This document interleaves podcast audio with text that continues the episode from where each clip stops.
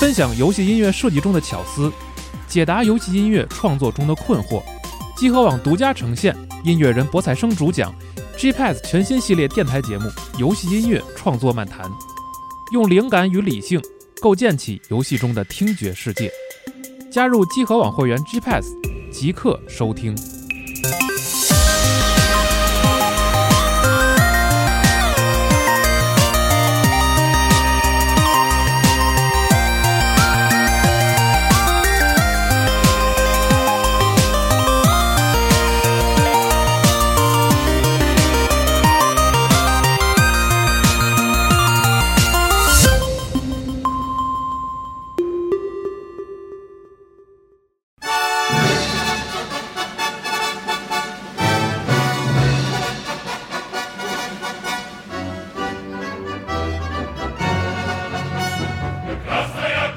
欢迎收听最新一期的《加州 Pro 专题节目》，我是四十二。我是老白。然后啊我是放克里夫大卫，好，哎我们继续我们的这个大飞机的故事。哇，哎，土国列夫的故事，上期相当于一期这个讲暴风雨的故各事。种番哎外是吧？苏联航空史上就各种问题，是吧？是嗯，时代的悲剧，巨大的损失。是的，然后我们这期就回到这个图波列夫的团队，在这个动荡的年月里哎，又搞出了什么新花样，新花样？是的是的，其实上一期主要我们介绍了很多关于所谓特别设计局这个机制的故哎对事和以前的特别设计局的故事。嗯那么这一期我们就回到这个呃图波列夫和他的团队上面来。嗯，呃，上一期也提到图波列夫和他的主要的这些设计人员纷纷的入狱被捕，嗯，是在一九三七年的下半年到一九三八年年初。哎，而这个时候呢，他们在等待审判啊、被关押的期间呢，其实肃反扩大化的这个风向正在急剧的转变，嗯，又站在另一个历史的风口上。哎，其实，在一九三八年初啊，就是大部分的这个苏联的领导人，包括斯大林在内，他意识到肃反的运动已经失控了，嗯这是属于一种。大量的这个莫须有的指控，在是没有经过任何的上报批示的情况下就发生了。是的，而且越级的批准，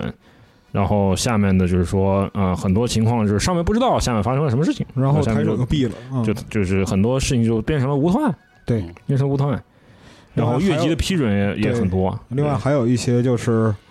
不同的分属不同的山头啊、派系啊、势力啊对嗯之间的这样一些对操互作，相啊互相攻伐，对对，就实产际上是借一个大义的名头行私欲之事是的，啊，就是说已经不管 不管它的具体的这个发生了什么事情，这个实际情况是，就是说整个国家处在一个混乱之中。是的，混乱之中，嗯就是说，在社会主义建设的最如火如荼的时候，居然发生了这样一个事情，哎，是的，就是说，之前的成果和未来的前景都受到了很大的威胁。嗯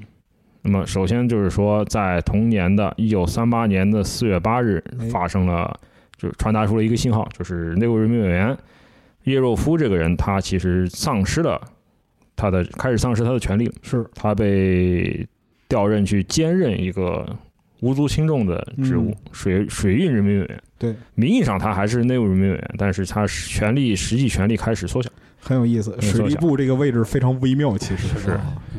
然后他的这个得力的一个副手，副内务人民委员这个人，这列昂尼德·米哈伊洛维奇·扎科夫斯基嗯，他被撤职啊，去调往古比雪夫水电站哎啊，去管理水电站去了。哎，对，那么，在一九三八年的八月二十二号，正式的由拉夫连季·帕夫洛维奇·贝利亚贝利亚啊哎，他出现了，他出任代理内务人民委员，嗯，他其实成为了苏联内务人民委员部的实际责任人。是的，在他出任啊、呃内务人民委员之后呢，肃反运动逐渐的开始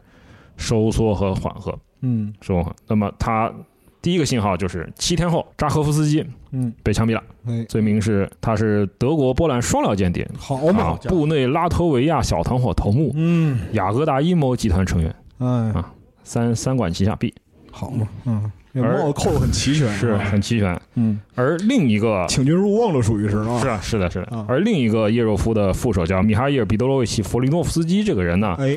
他也被调走了，调到海军担任海军人民委员，他嗯丧失了在内务人民委员部的实际权利。而最后，在一九三八年的十一月十七日呢，苏联的中央执行委员会和联共部中央委员会决议正式结束苏防扩大，哎苏防扩大把这个刹车了。嗯于是，在一九三九年的三月三号，叶若夫正式被解除了所有职务，嗯并且四月十号他遭到逮捕。啊，嗯最后他也是就是说自供为一个德国间谍，哦啊，嗯，以这个罪名呢，一九四零年的二月四号被枪毙。哎，呃，同一天呢，弗里诺夫斯基也被枪决。嗯就是这些人就是一锅端了历史阶段了，嗯，对啊，真的是这就叫阴险杀冒小啊，哎呀，嗯致使枷锁扛啊，可不，就是是夺廉破袄寒，金钱子莽长。哎呀，是，大卫老师文思如泉涌，是但就其实是就这整么个个肃反扩大化和大清洗的这个事儿，就是始作俑者其无后乎，是的，所有人都在被裹挟的一个状态。对，是。那呃在这样的时代背景下呢，可想而知，就是图波列夫和他团队的一些设计师被捕之后，其实最后也是像之前的第三十九特备设计局一样嗯，啊，被集中到一块儿。啊，就是继续飞机设计工作，只活儿不还是过、干啊对这一次呢，不是格别乌来主导，而是由内务人民委员部来主导。嗯啊，他们从一九三八年初开始啊，就被分批送到莫斯科州博尔歇沃的这个内务人民委员部的劳改营啊。嗯这个劳改营其实它原本是收押这个啊无家可归者、嗯嗯流浪汉这些这些人的一个强制劳动设施，嗯而图波列夫本人是在一九三八年秋天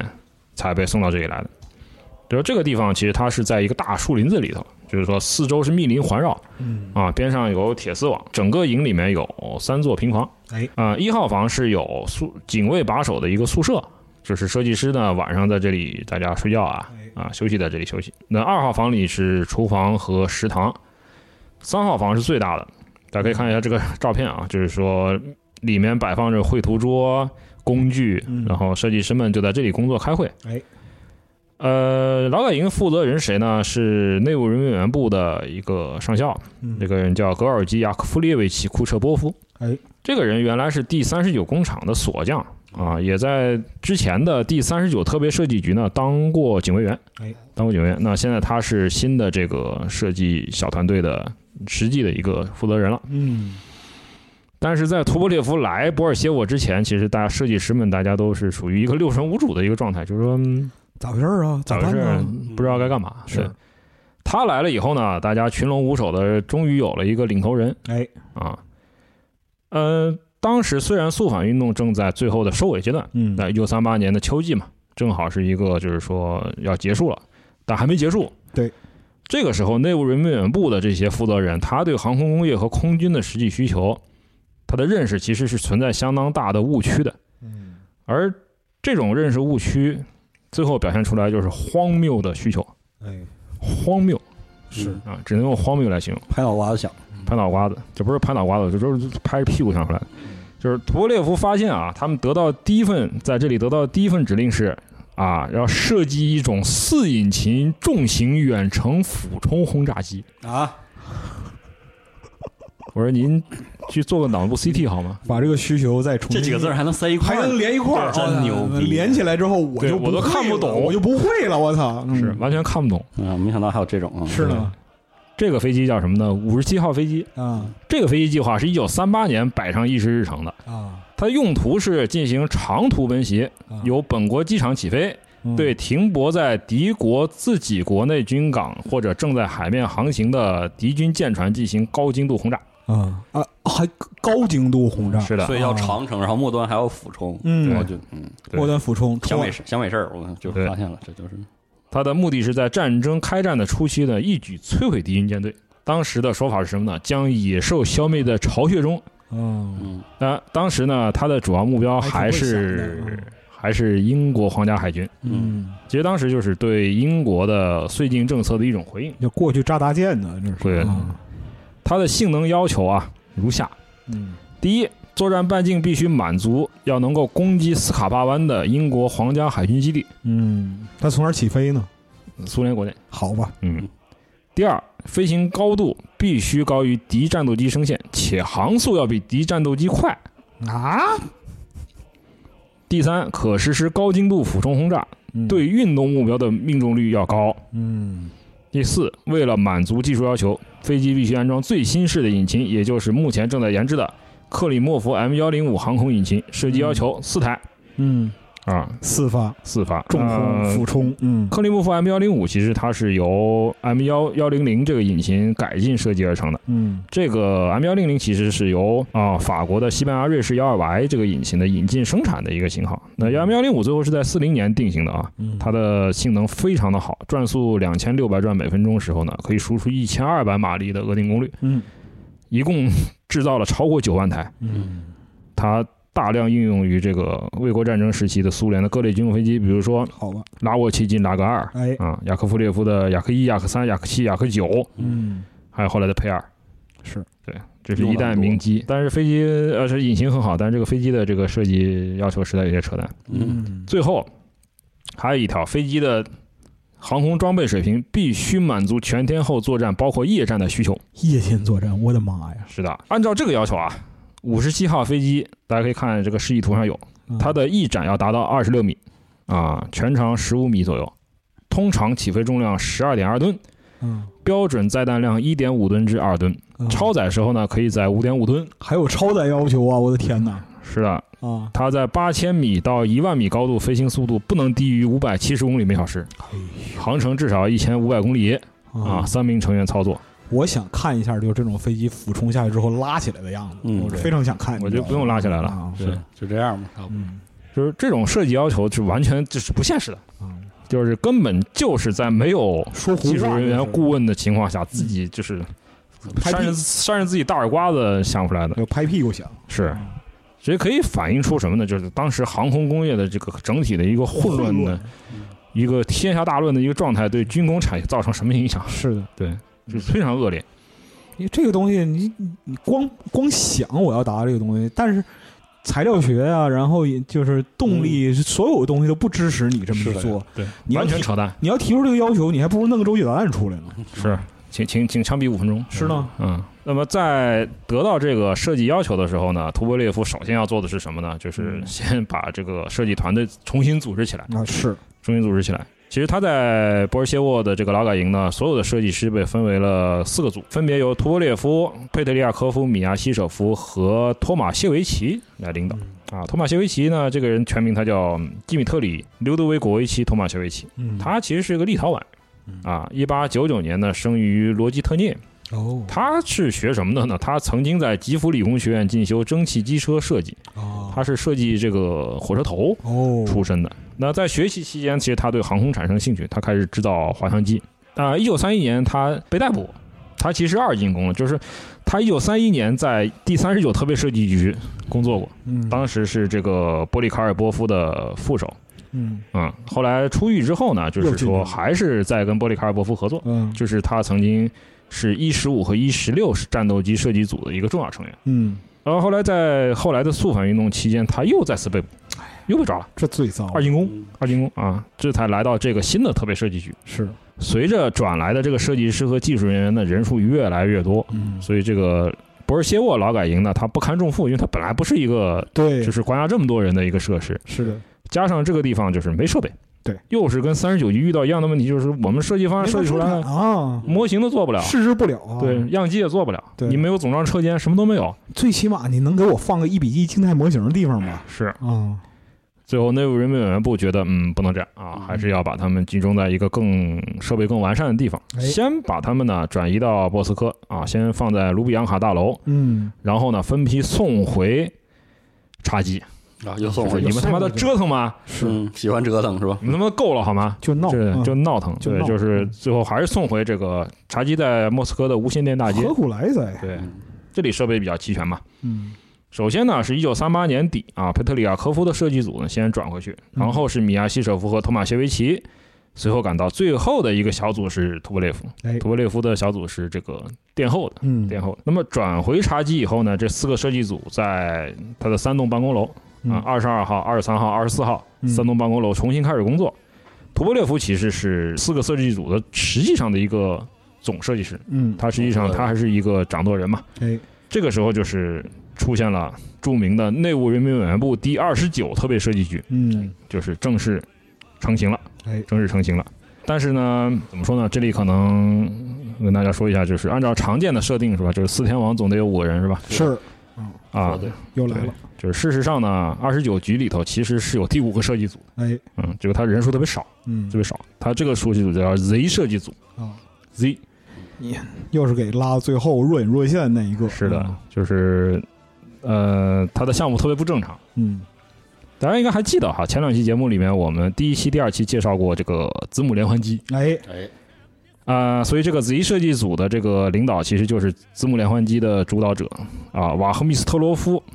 啊，这个老兄，他是这个设计组的领导嗯，啊，接接着接上是吧？就呃，是就是说你也来了，哎呀，你也怎么来是了你啊？啊？怎么么老是你啊是吧？你你怎么也来了是吧？嗯，我估计图布列夫转身跟别人就是聊天的时候就得说，为什么是他？对对，能不能不让他进来？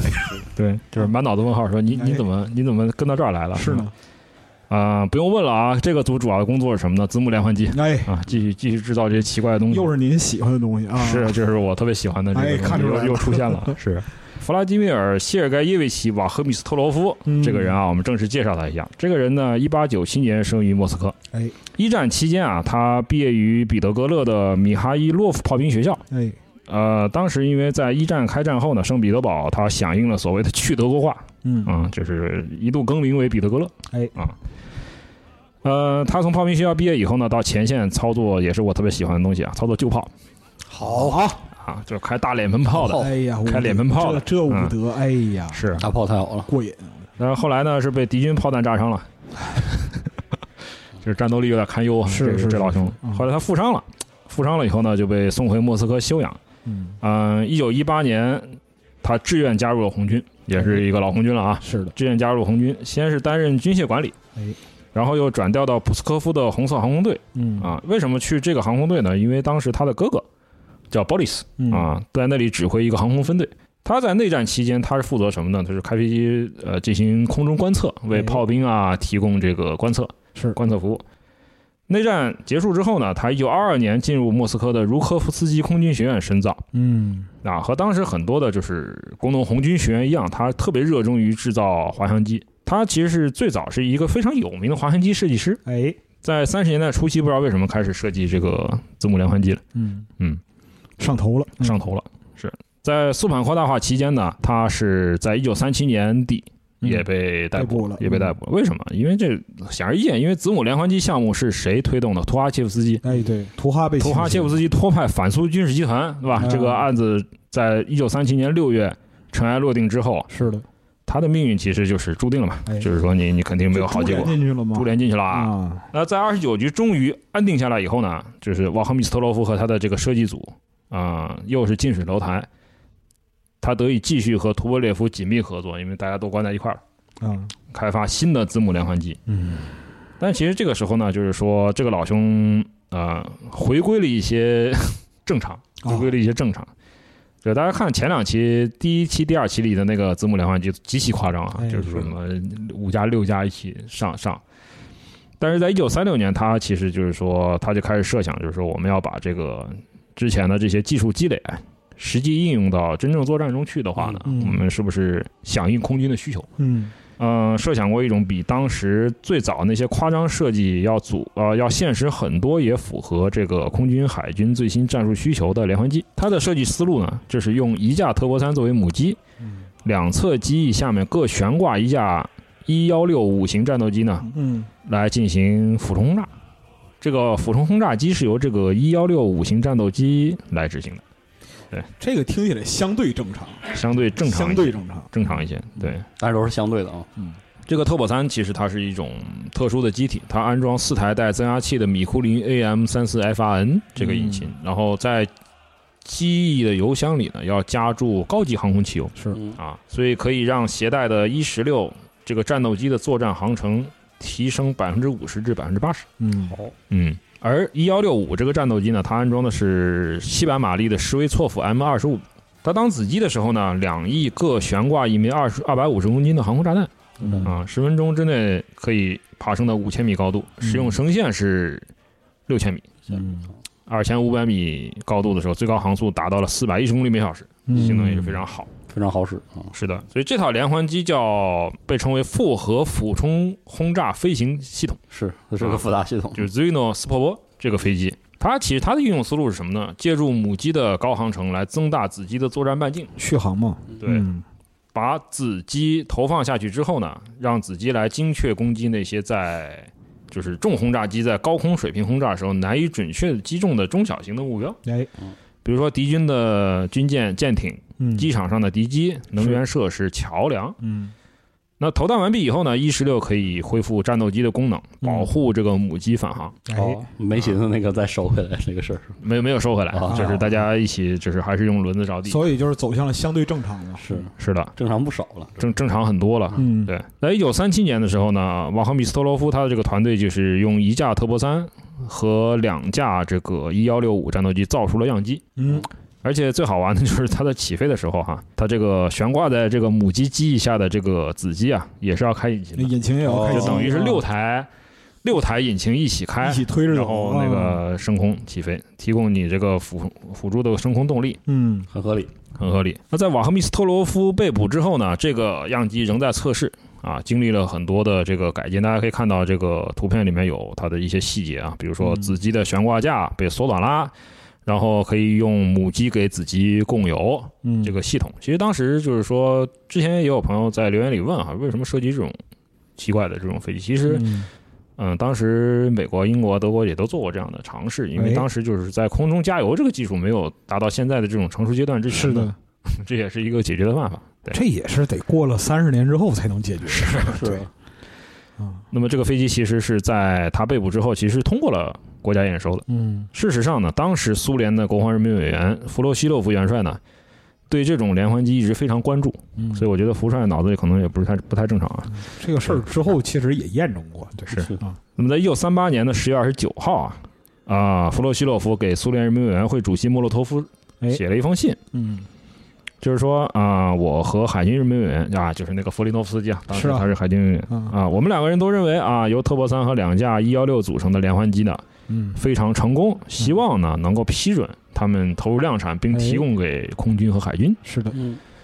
为此啊，就是苏联人民委员会责成国防工业人民委员部说好给资源嗯。希望你们在一九三九年二月一号前呢，为苏联空军和海军航空兵各提供二十套，嗯，各提供二十套嗯这个这种子母机系统。其实这就意味着四十架特波三和八十架一幺六，要求还是挺啊高的，要求挺高，由二十一工厂和三十二工厂承造。哎，同时还要求啊，这套系统要能够适配当时最新的特波七，啊，就是安特四十二的量产型嗯和一幺八零战斗机，我不觉得他们能做到，我这就是进一步挖掘它的潜力。是啊，之后呢，进行的测试证明，就是说实战时候啊，这个连环机使用声线呢可以达到七千米，呃，在五千米高度的最高航速可以达到每小时二百七十一公里嚯，啊，那幺可以六了，相当够用。可以了，一幺六子机在五千米高度呢，最高可以飞到每小时三百七十九公里。执行轰炸任务的时候是这样操作的：母机在三千五百米到三四千五百米高度呢，嗯保持二百二十公里每小时的航速，嗯，在这个航速下头投放，就是解锁这个悬架投放子机。哎，子机以三十度角进入俯冲，最后嗯修正至七十八度然后投弹进行投弹。近似垂直了，是啊哎嗯嗷一下，啊嗯，嗷大一家下，看到这个图片里有，就是说投放子机的瞬间啊，就嗯挂钩啪一下把它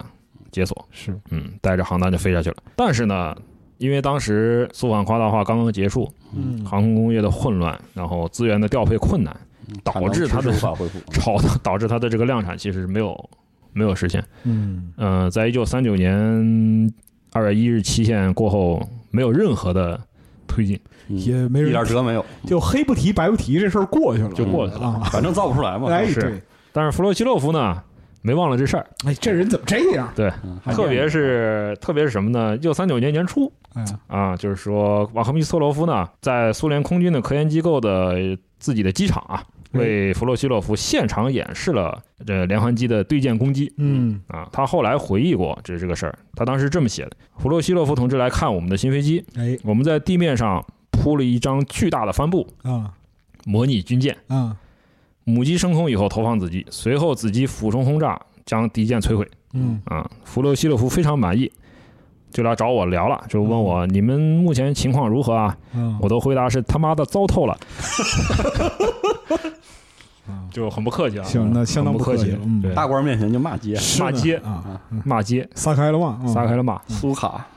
就是说我想用来测试新飞机，他妈批不下来，嗯要啥啥没有，要啥啥没有啊？干嘛呢对？啊，因为这个时候就是海军人员已经换人了嘛，哎，那对，个那个前面那老兄那个已经枪毙了，毙了啊。然后弗洛西洛夫答应啊，我会跟海军人民委员库兹涅佐夫聊一聊，嗯然后就离开了机场。嗯，然后我去吃饭，突然看到一位内务人民委员部的领导哗哗哗哗从远远处就呱啦呱啦呱啦跑过来了，嗯说哪个是米赫瓦赫比斯托洛夫来接电话嗯啊？然后他接起电话呢，就是海军人民委员库兹涅佐夫打来的，啊酷他帅说救我，库帅说啊晚上十二点到我房来啊，见他，事儿就这么成了，哦就，成对了，就成了。看来是福帅骂街了，是的，对 嗯，一一般操作。对，这一个通就是操作猛如虎。就是骂街的传导力啊，是，嗯那么这套子母机的量产计划呢，其实最后是也是折腾来折腾去，嗯到一九三九年的八月份，嗯最后才敲定。最后呢，就是苏联航空工业人民委员部正式要求说，莫斯科的二零机场，你给我造五套，哦，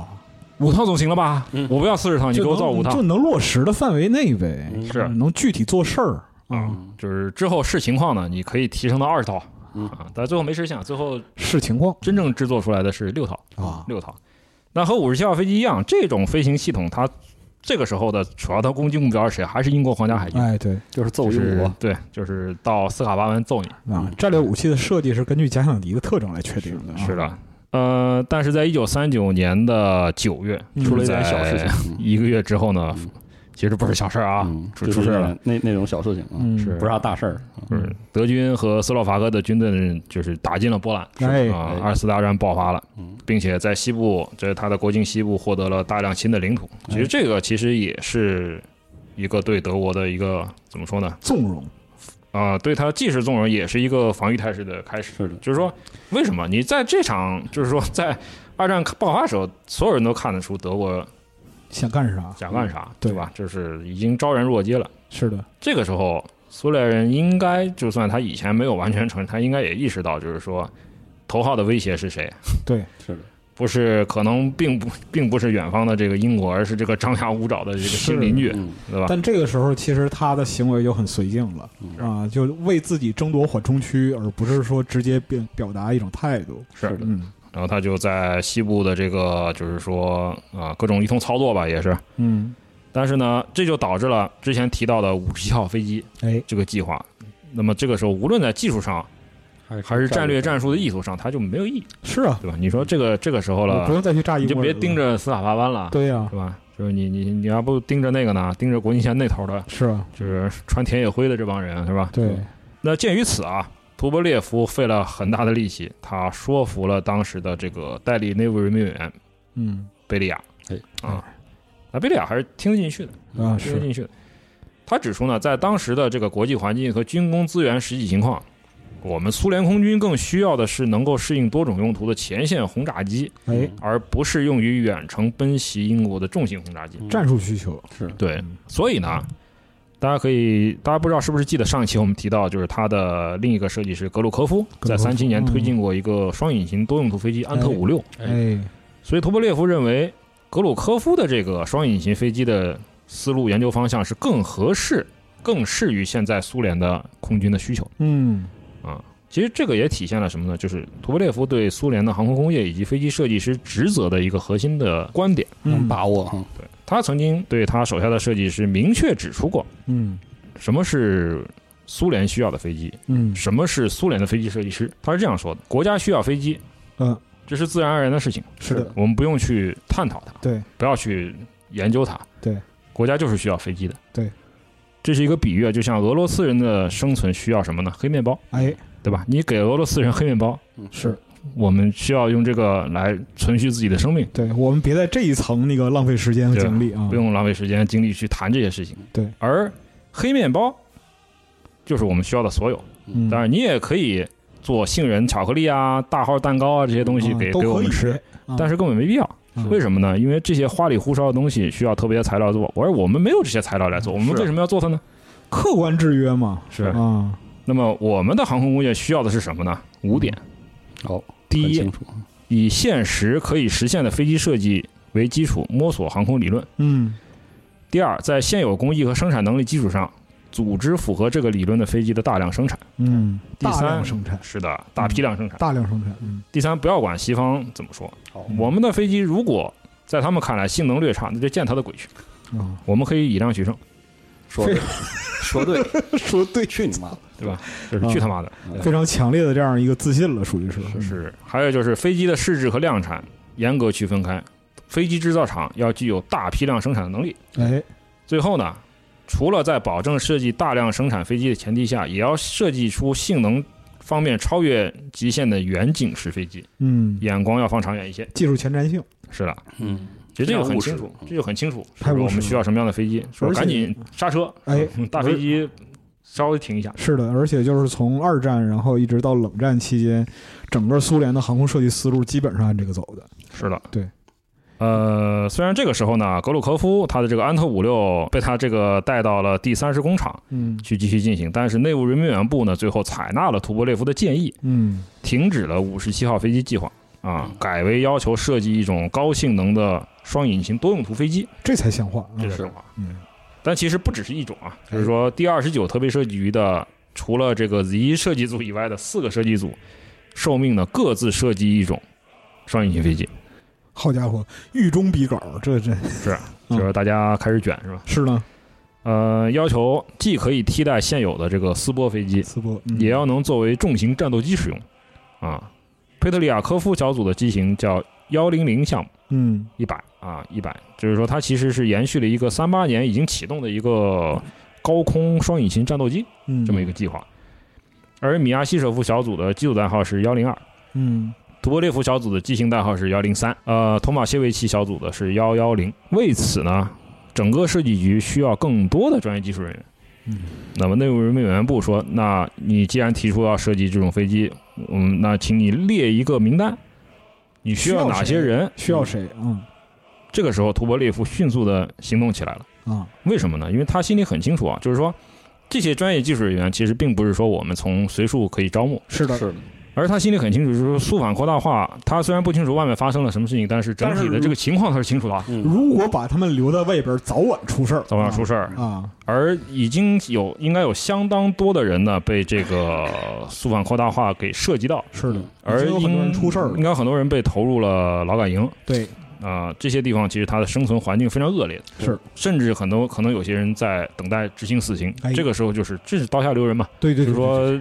争分夺秒。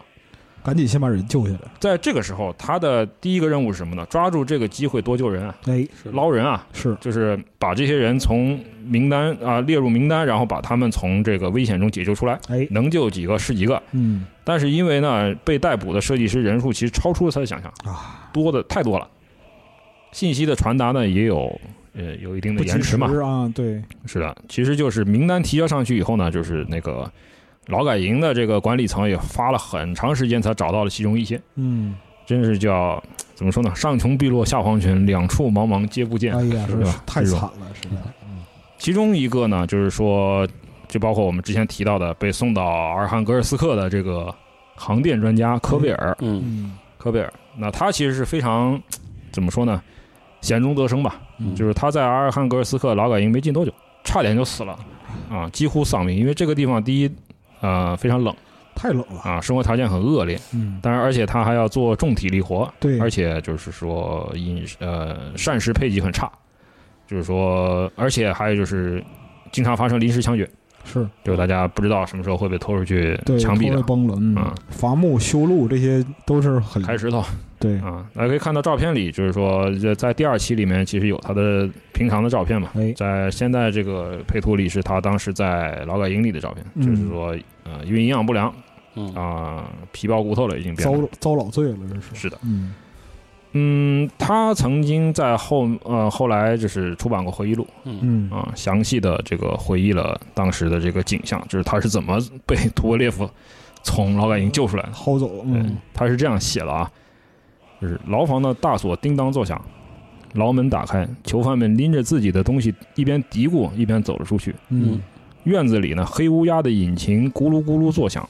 什么是黑乌鸦？黑乌鸦其实就是这个一种汽车嗯啊、是用来转运犯人的。当时为了让不让旁人知晓它是干什么的呢，其实它涂成黑色，对，然后在车身的呃侧面写上啊、面包，哎啊、肉类供应，就是说我是运食品的，嗯对就是来掩人耳目。实际这上个这种是车叫黑乌鸦。哎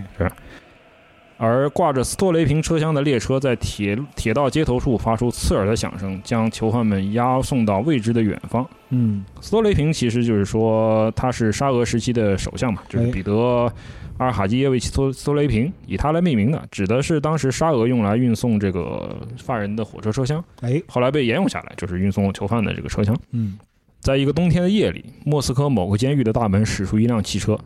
啊，但是这辆车不是黑乌鸦，而是一辆普通的小型卡车，车上坐了五个犯人，大家耷拉着脑袋，这包括他本人嘛，哎抱着小口袋，小口袋里装着私人物品，去哪里做什么，没有人知道。在莫斯科的街头开了一阵子，汽车突然就停在了无线电大街一座紧闭的铁门前，按了按喇叭，啊，里面跑出来一个身穿内务人员委员部制服的警卫员，和坐在司机身旁的军官谈了几句，就放行了。嗯，就这样啊，小卡车终于驶入了航空工业人员委员部第幺五六工厂的厂区，嗯停在崭新的飞机试验设计部门大楼的门口。嗯哎啊，我们走进电梯，上到第八层的办公室，居然受到了彬彬有礼的接待。对方是这么说的：“请坐啊，你们已经到了内务人民委员部第二十九中央设计局啊，这里就是特别设计局，嗯请阅读内部规章，并请签字哦啊。”我拿到了五六页用打字机打出来的规章，读了起来，全都是老一套，啊、里面通篇都是禁止、不许、不准。啊啊，陈词滥调，但是也有一些很特别的新内容让我大吃一惊。哎比如啊，饮用酒精饮料者解除工作并押送回劳改营。哎呦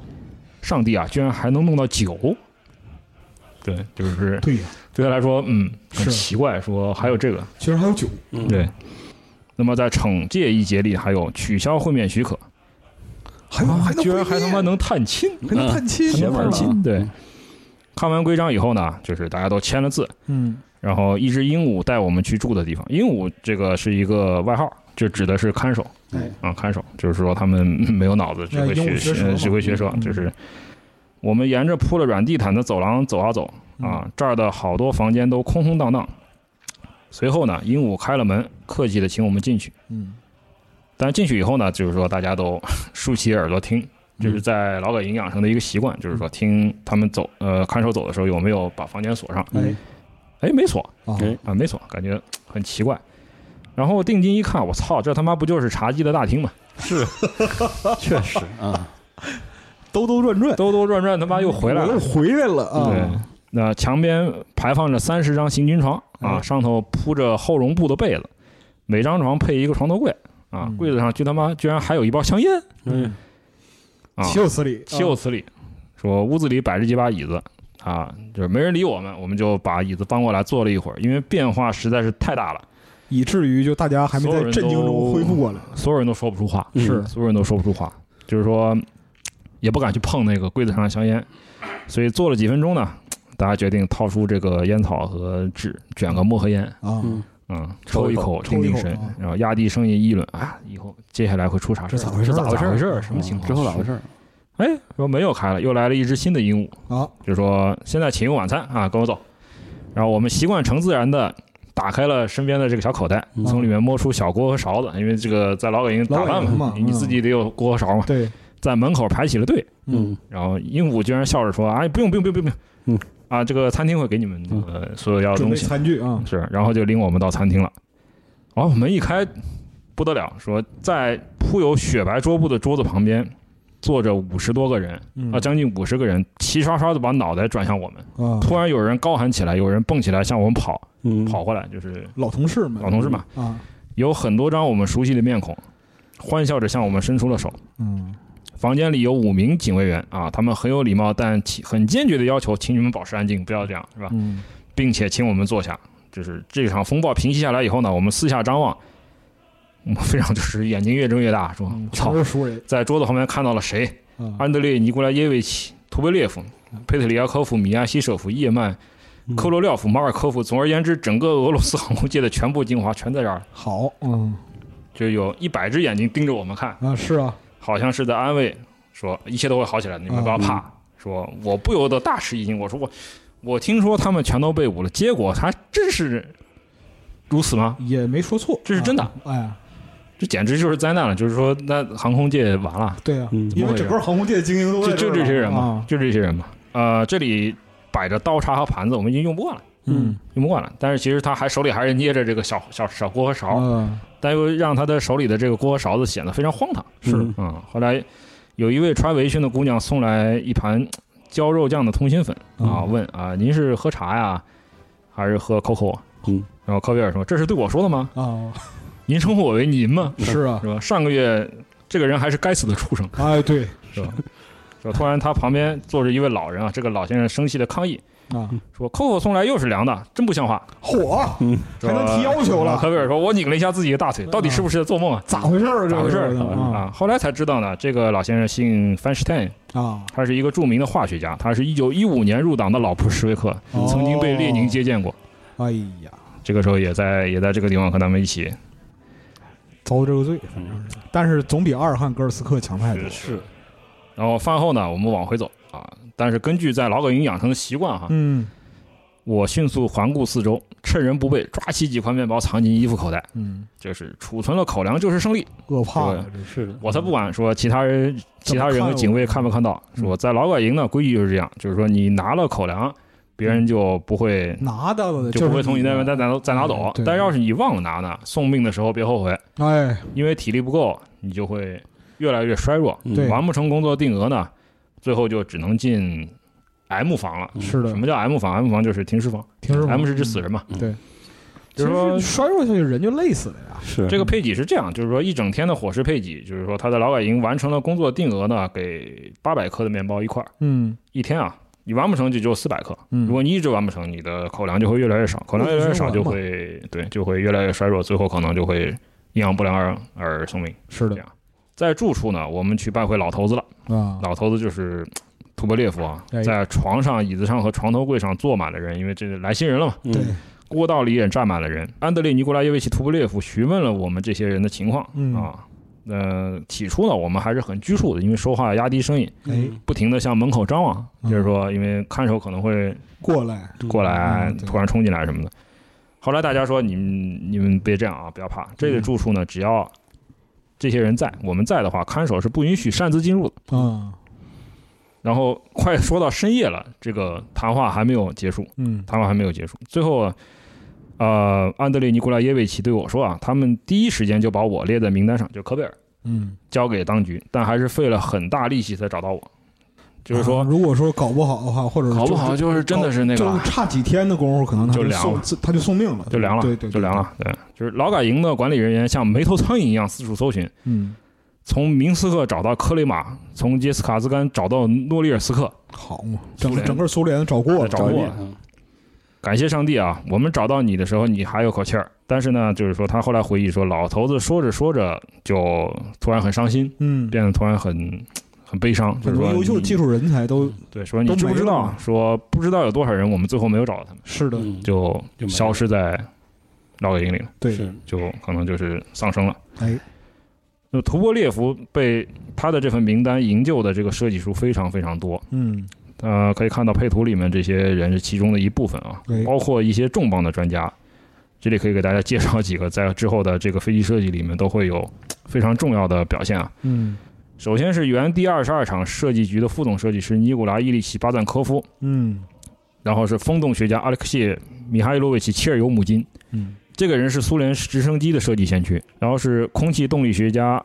亚历山大埃曼纽洛维奇斯基尔林啊嗯，他以前就和图波列夫呢长期的合作。哎，然后是飞机结构专家格尔基亚历山大洛维奇奥佐洛夫，他曾经参与过安特二十五超远程飞机的设计。啊，随后是数学家兼流体力学专家亚历山大伊万诺维奇涅克劳索夫，然后原第幺三五工厂哈尔科夫的这个幺三五工厂设计局的总设计师约瑟夫格里高利耶维奇叶曼，苏联的高空气球的头号专家弗拉基米尔安东诺维奇奇周夫斯基，嗯啊、还有就是曾经和波利卡尔波夫合作设计了 R 五侦察机的基米特里谢尔盖耶维奇马尔科夫，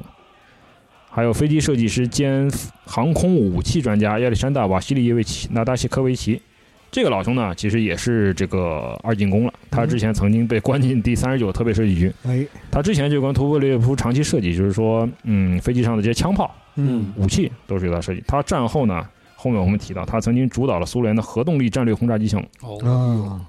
啊，又是非正常军这务是一个啊大项目，嗯是。还有二四零工厂的设计局的总设计师谢尔盖·米哈伊洛维奇·叶格尔，嗯叶格尔呢，他也是图波列夫非常重要的一名合作者，嗯战后曾经主导过 图九十五、哇，图二十二飞机的设计工作，还参与设计过图幺五四客机和图幺四四超音速客机。嗯然后，第一工厂设计局副总设计师谢苗阿布拉莫维奇·维克多切克。嗯此后呢，还有就是第二四零工厂设计局的设计师，意大利裔的空气动力学专家罗贝托·嗯路德维果维奇·巴尔基尼。嗯，这么多的专家啊，是但是其中最有名的一位，之前他的名字出现过了啊，嗯就是这个也是图波列夫费了很大劲救出来的自己的一名得意的门生啊，所以这个人呢，对航对苏联的航天事业比较了解的朋友应该听过他的名字，啊谢尔盖·帕夫洛维奇·科罗廖夫。科罗廖夫同志，科罗廖夫呢，呃，他其实相对来说呢，当时还挺年轻的。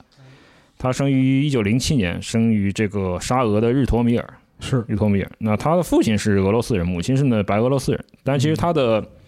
他自己有扎波罗热、哥萨克、希腊和波兰的血统。哎，他年少年时代在奥德萨学过木匠活，嗯在一次大战爆发前呢，其实他就对飞机产生了兴趣。他自己十岁左右的时候啊，他就自己设计过土制的滑翔机了。土10岁左右啊10岁左右十岁我的，对，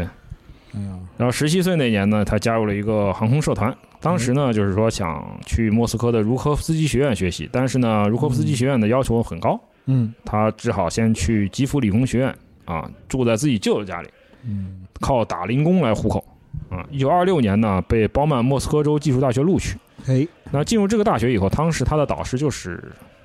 图波列夫，哎，就是图波列夫。在莫斯科呢，科罗廖夫一边学习一边设计滑翔机，嗯啊、还开始练习动力飞机的飞行哎。嗯，一九二九年呢，联工部决定让在校工程师学员提前毕业，因为当时正在执行第一个五年计划，嗯请大家提前毕业，投入到这个五年计划中去吧。哎，那科罗廖夫提交了关于飞机设计的论文，顺利毕业。当时他的这个推荐人呢，就是图波列夫嗯啊，还是图波列夫。所以他在三十年代初，其实在茶几工作过，啊，他参加过特博三这些飞机的设计工作。哎，但是他真正的兴趣，其实但但这个时候他已经转向了就是使用液体燃料的火箭引擎了，就这个时候他就开始搞是的，搞这个嗯火箭。所以在三一年呢，他转向了喷气，就是反向推进研究这个领域，其实就是喷气嘛，嗯喷气火箭，开始试制巡航制导武器和火箭引擎。嗯那一九三三年啊，他才二十六岁啊，他的就加入了伊万杰连季耶维奇·科雷米诺夫主导的喷气动力研究所，呃，与这个火箭专家格尔基利霍维奇、朗格马克和瓦连金彼得罗维奇·格鲁什科呢一起工作。嗯当时这个大家可以看到照片里这个朗格马克这个人啊，他曾经研制过一种非制导火箭弹。啊，这种火箭弹在卫国战争期间呢，曾经用于著名的 B M 八呃波恩八和波恩幺三火箭发射系统。哎，这个它的别称就是卡秋莎，卡秋莎啊，对，它其实是卡秋莎的火箭弹的呃创造者。但是很不幸的是呢，一九三七年在肃反扩大化的期间呢，呃，这个喷气动力研究所的所长嗯克里米诺夫和啊科罗廖夫的大部分的同事啊都相继被捕。嗯包括这个朗格马克也被逮捕了。哎呃，克里米诺夫和朗格马克这两个人啊，为了减刑，哎，嗯，诬告科罗廖夫是破坏分子，嚯哎呀，嗯，对，但是得到了口供以后呢，就是也没有也好没下被场。减刑，对，啊他们在一九三八年一月都被判处死刑，并且枪决。我的天，对，呃，一九五五年才平反嗯啊，九一年追授的这个社会主义劳动英雄这两个人、何苦来哉？啊。这个时候呢，他们对科罗廖夫的指控还没有对科罗廖夫造成实际的影响。嗯但是呢，到了一九三八年的三月，格鲁什科也被逮捕了。哦，那么他也诬告科洛廖夫，咋回事儿啊？对，就是你说在这个时候呢，就是他所里大大量几乎所有人都在就是互相告发嘛，嗯哦科罗廖夫也不例外，遭到了很多人的指认。这次的诬告产生了效果，就是一九三八年的六月二十七号呢，嗯，科罗廖夫就被逮捕了，最后嗯他也是被屈打成招，扣上了一个阴谋破坏苏维埃工业生产反革命分子的一个罪名。反正帽子是容易扣啊。是，是的，然后九月份就被判处十年有期徒刑。得，其实这个时候就是苏反跨大化最后的一个时期了嘛，最最后后一波了。他剥夺政治权利五年，嗯，他抗辩了很多次，但没办法，他最后还是在一九三九年四月被押到了西伯利亚的科雷马劳改营。啊，嗯，克雷马呀，老嗯，这个地方也挺出名的。是对的，他在这个地方服苦役，就是给嗯每天是在金矿里挖金子，对，呃，生活条件也很差，而且那个劳动的强度很大嘛。虽然他这个人很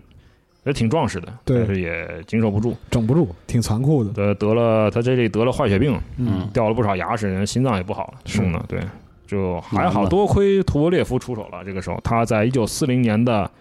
呃一年后嘛，嗯一，九四零年的三月二号被转入莫斯科啊，嗯来到了第二十九特别设计局，归入他的设计团队。哎，捞出来了，是的，呃，反正这些事情造成了。非常糟糕的后果就是，最后格鲁廖夫知道哦，原来你们都在诬告我，特别是格鲁什克，嗯啊、他们两个都在这个风波中幸存下来了。嗯，呃，最后他还知道了格鲁什科因为诬告他而获得了减刑和提前释放，嗯，从此这两个人 就老死不相往来了。就就始终很对立吧。那就肯是定。啊虽然他们这两个人评选人都是为苏联的宇航事业做出过巨大贡献的嗯伟人吧，嗯，他们还合作参与研制了世界上第一种就是说可以说实用化的洲际弹道导弹嗯 R 七，就是嗯八六五娘哎，啊，底下有好多隐形的是这个导弹对。他们但是到最后也没有实际的和解，两个人一直是关系非常的没法和解，没法和解了怎么很难和解嗯对不可能的。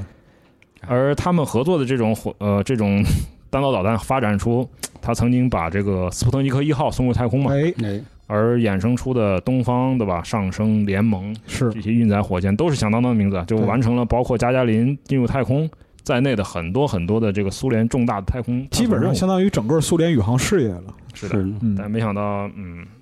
这两个人最后也是 很尴尬吧，只能是说很尴尬。那没办法，谁让他俩都活下来了呢？是吧？天，那么在二十九局呢，呃，设计师的办公室的面积非常大，嗯而且非常亮堂，就是说比这个在波尔谢沃劳改营的时候条件好很多了，嗯而且宿舍条件呢也非常不错。嗯，其实就是其实也是上面有一些明白人嘛，哎就是说相关部门。啊，内部人民委员部的相关部门知道，就是说你这个进来的人，你有多少人是真正的，对呀对，吧？坏分子嘛，这大部分不都是冤假错案吗？对，而且说白了就是设计飞机、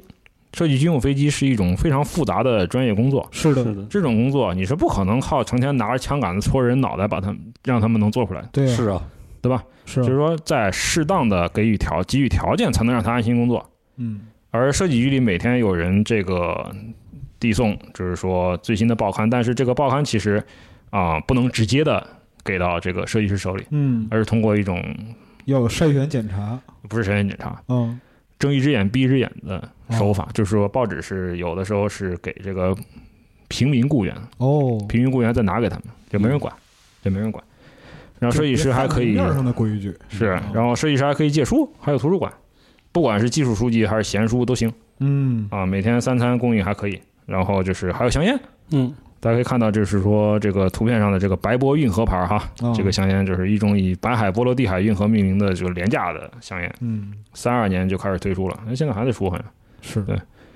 此外呢，就是设计师的薪水是照给的，好是照给的啊。然后可以到楼顶呢去散步放风，但是那个这个楼顶的你散步的范围，其实在一个铁栅栏圈定的范围里头，啊，嗯，就等于在这个像动物园笼子里的一个地方，所以大家称之为猴子笼，好猴子笼啊，嗯还能定期和家里人见面面嗯见面。啊，虽然他们帽子没摘啊，嗯帽子还是人民公敌啊，就是苏维埃的苏维埃社会的害虫。哎但是呢，就是说管理部门它是有规定，就是说不许对他们的普通的家人进行任何意义上的迫害嗯，不得无礼啊、而是这其实也是为了提高他们的工作效率，让他们安心工作。是嗯， 其中呢，就是科罗廖夫的妻子啊，他的爱人就是叫、这个人叫文增季尼杰尼亚·马克西米利亚诺夫娜。这个人他是一名非常有名的外科医生，嗯他是这个莫斯科波特金医院的大夫，曾经在二十九级工程师有一个叫索科洛夫的工程师，哎他腿部长了呃患癌长了肉瘤之后呢，哦是由科罗廖夫的妻子 亲自锯掉了他的腿，过来截过来截肢来了呃，啊截肢，嗯、有点吓人哈。其实很有意思的一点就是，图波列夫的女儿啊，就是尤里亚·安德烈耶夫娜·图波列娃，嗯，后来也在波特金医院任职。哦图波列夫女儿是波特金医院的门诊部门的领导，啊，哦他是这个门诊部门的负责人。啊，当然他在战后只是就是他一直是他自己父亲的私人医生。啊，就这样。那么在呃大楼设施里头还有一个小卖部啊，设计师们每个礼拜可以买一次东西，哈买什么东西呢？就是香皂、香水儿、糖果、零食、香烟、刮胡刀生活用都品可以买，但是刮胡刀你不能带到， 不能随身带，哦防止你伤害自己。啊、利息平时要交给看守啊啊，用的时候嗯盯正着常嗯看着用，看着用，一个人看一个人。对在战争，呃，卫国战争爆发前的最后一年啊，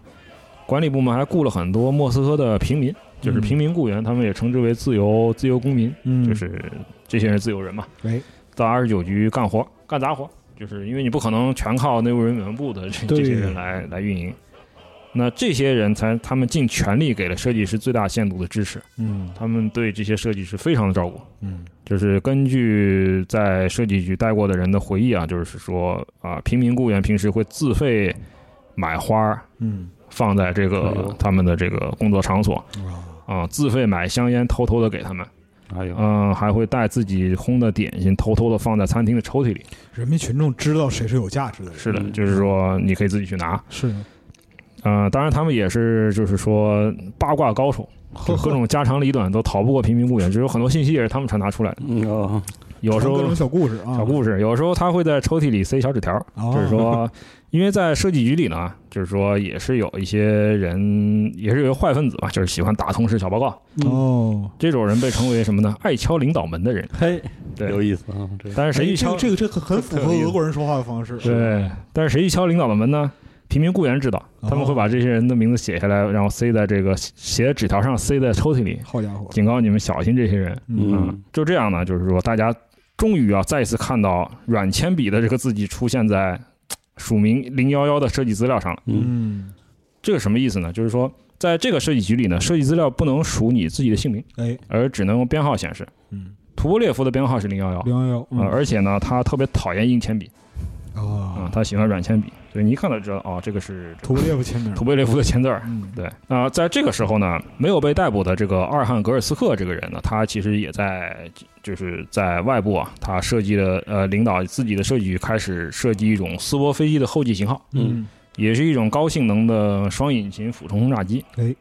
那在他们被关押的时候呢，安特四十二其实在监狱外部也在稳步的进行开发。嗯那么他们被捕之后，呃，图波列夫对飞机的冠名权被剥夺哎，因为他被扣了帽子嘛，嗯是所以安特四十二就被改称为四十二号飞机了。哎由图波列夫的副手，就是我们之前提过这个约瑟夫·福米奇内兹瓦尔这个人来继续领导改进和测试。嗯这个设计师其实也是图波列夫长期合作者，在冷战时代，他主导过图幺二八截击机和图幺六零战略轰炸机，嗯可能后面会提到他。对，在三八年的四月二十号呢，其实苏联空军就批准了这个四十二号飞机列装，并命名为特波七哎啊，计划呢是放在卡山的第幺二四工厂生产，就是二中级喜德工厂哎来生产。嗯，但是第二第二号样机其实它是因为这些破事儿嘛，对啊、耽误了。本来是计划是三七年的十月一号就要造完的，嗯没想到最后一直拖到了一九三八年五月才完工。嗯是同年的七月二十六号呢，就是在场内进行了一周一个礼拜的试飞，嗯随后在八月到十二月呢，就是接受了国家测试。嗯这些数据其实都用于这个最后的量产计划里。哎嗯，最后测试下来就是说，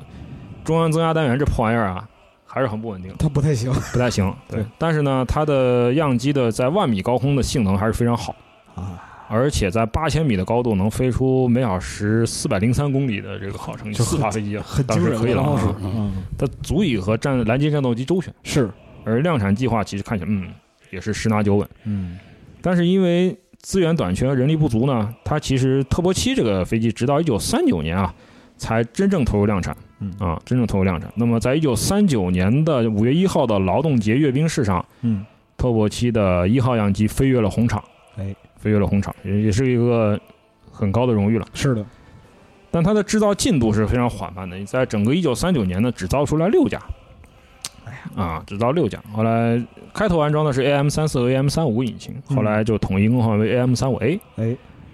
嗯，但是为了进一步增加航程呢，就是说上方指示就是后续制造的飞机要安装 M 四零型柴油引擎啊，这个是由阿列克谢·迪米特里耶维奇·查罗姆斯基主持研制的。嗯，那么在二十九局这边呢，其实就是它的制造资源其实是第一五六工厂，哎，第一五六工厂啊，它其实可以相对比较方便的来安排这个样机的制造、加工和改改制。嗯嗯，在 合作的时候呢，它的规定是这样的：工人有任何需求的时候，可以根据图纸标题栏里面的设计设计师的号码，嗯，刚才提到它有个编号嘛，嗯，通过调度员呢，把设计师叫到车间来哦，叫到车间来。对是但按照条令规定呢，这个工人不能直接称呼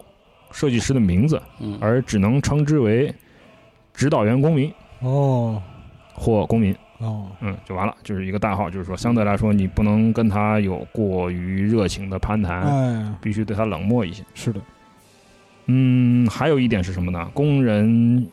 如果啊、工人是其实他是有义务啊，是必须对自己指出的任何需要更改的内容提交报告的。啊，这是什么呢？这个其实是一个设计师工作失误的罪证，嗯，就是说啊，这个地方做的不好，我提出来了，所以我必须把它记录下来上交。哎，嗯然后这其实就成为了设计师的一个把柄吧，是，嗯就是上面可以根据这个你啊来这做错掐了，他们脖子。对，啊嗯而工人每提交一次这样的内容，他可以得到一笔奖金，就是 有这么一个系统在里头。哎，但实际情况是什么呢？就是据在啊、尤其像科贝尔他们事后的回忆，就是说，工人们是完全理解这些设计师的，嗯，哎呦工人们对他们表现出了最大的尊重。他他们从来不称他们为公民或者是指导员公民，啊，而是直接按照传统的礼貌待人方法，嗯，每一次都必须称呼对方的名字和复姓。哦，就是说这是一个很尊重的说，很尊重你的一个是说法，对。而且对于需要修订的问题，工人都是私下告知设计师的，啊，嗯不提交报告，哎不打报告，不给对方惹麻不太明面烦地。说这个事儿，就说这意味着什么呢？就是说你奖金没有了，是的，但是工人不在乎，我不要这个钱，嗯我为什么要这个钱？对是对他不要。啊，而且一有机会呢，就是工人们都会在车间里避开这些鹦鹉看守，哎，啊，自己掏腰包请设计师抽烟喝酒，哦，就是发给你发给你根烟啊啊，来来喝一杯啊，啊塞给设计师，啊塞塞给你，对。然后有时候还主动提出说，你们想跟家里人说什么啊，帮你带信儿，你住哪儿带口信儿啊？我跟你爱人说哎，啊，你要给小孩提什么口信吗？嗯，这些人民群众知道谁是真正有价值的人，是不是上面发动运动的那些人啊，而是这些真正出劳动生产创造价值的人。是，就是在这种时刻就可以看出，就是真是只有人民才是创造历史的动力。是的啊，，我嗯，觉得真的是，就是这个，因为历史是由真正的人对，创造出来的，真正的劳动者，真正的劳在动这种者时候就可以看得出来，嗯对啊，嗯，就是操作机床的工人，然后做零做零件帮他们执行工人，他很明确地知道，就是说这些设计师本身也是在通过劳动进行生产创造。是，如果没有他们这些就是天才的想法，然后我们把它执行变成实际的东西，那怎么会有飞机呢？是的，这么样一个复杂系统工程，是一个人、两个人拍脑门就能解决的问题吗？不能，肯定不能啊！您不能。大家拍脑门就只能诞生四发重型俯冲轰炸机啊对，是是吧？对，然后一头扎海里，是吧啊，对，大家看大烟花就这样。是，嗯，看这这段时期的图波列夫的这设计，真的是就是，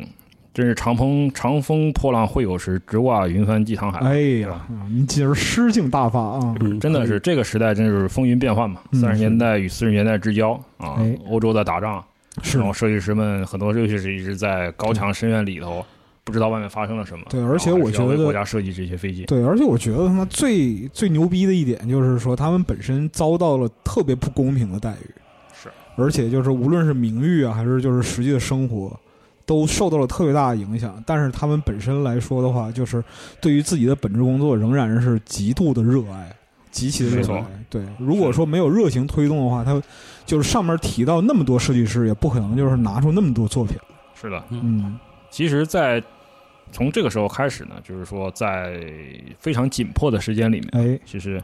许许多多后来在航空史上名垂青史的一代名机，其实就在这里诞生了。是的，但是他们究竟是怎么出现在历史舞台上的？哎，我们下期分解。哎哎呦，中 牛间人逼，中间人太坏了，又留包袱，没又有留包道袱理，怎么这么坏啊？我操太过分哇了！嗯下一期就是战战时了，啊，真正的大战之中，对，哎，然后大飞机就是的，登上真登上了正真正登上历史舞台大了，大小小的飞机，哎，哎好嘞，过瘾，过瘾。好，好那我么们这期的大飞机的故事哈，就先讲到这儿，哎，我们下期再见。拜拜下。期再见，谢谢拜拜大家，拜拜